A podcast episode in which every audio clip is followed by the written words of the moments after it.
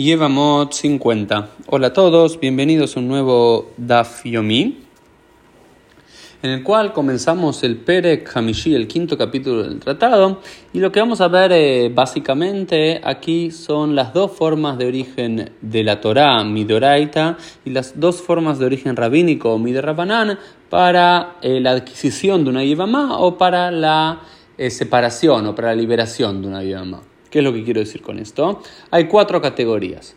Una que se llama Get, Ma'amar, Be'ilá y Halitza.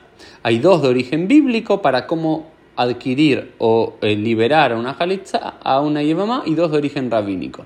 Es decir, la forma bíblica de adquirir una Yevamá es a través de la Beilá de la relación sexual. Cuando el Yabam tiene relaciones sexuales con la Yevamá, que se llama Beilá, relación sexual, el, el Yavam adquiere a la Yevamá y ya es su mujer. No habría que hacer nada más, mi dintora.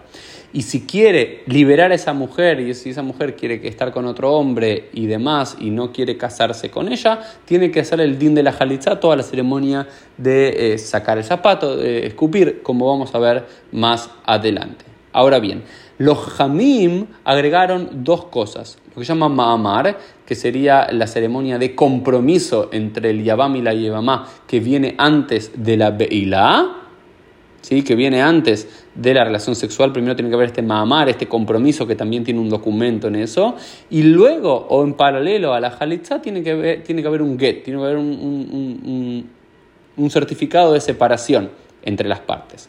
Ahora bien, las dos de origen bíblico, la Beilá y la Jalitza, están por encima del Ma'amar y del Get. Es decir, el Ma'amar y el Get, sin hacer la Jalitza o la Beilá, no tienen ningún eh, ningún estatus legal. Es decir, el Ma'amar no es suficiente para, que, para adjudicar el Yavam a la Yevamá.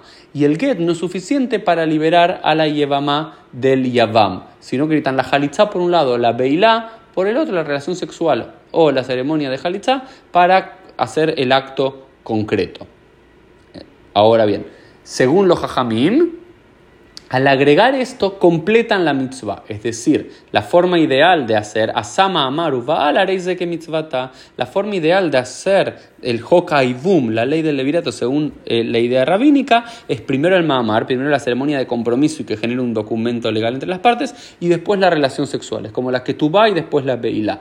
Eh, eso es como la mitzvah. Y lo mismo con la separación. Primero el get y luego la halitza. O la halitza conjuntamente con el get. Es decir, porque el, tanto el get como el mamar es un documento que queda del compromiso entre las partes, como si fuese un casamiento en el caso de... Eh, en el caso de... Eh, de adquirir a la yema o para liberarla en el get juntamente con la halitza. Y luego lo que vamos a ver en el tratado es qué pasa si hace una y no la otra, o las dos juntas, o si se olvida hacer una, o cuándo son válidas o no. Pero lo más importante es que para Din Torah, halitza y yevama únicamente, y en la tradición rabínica se agregan ma'amar y get.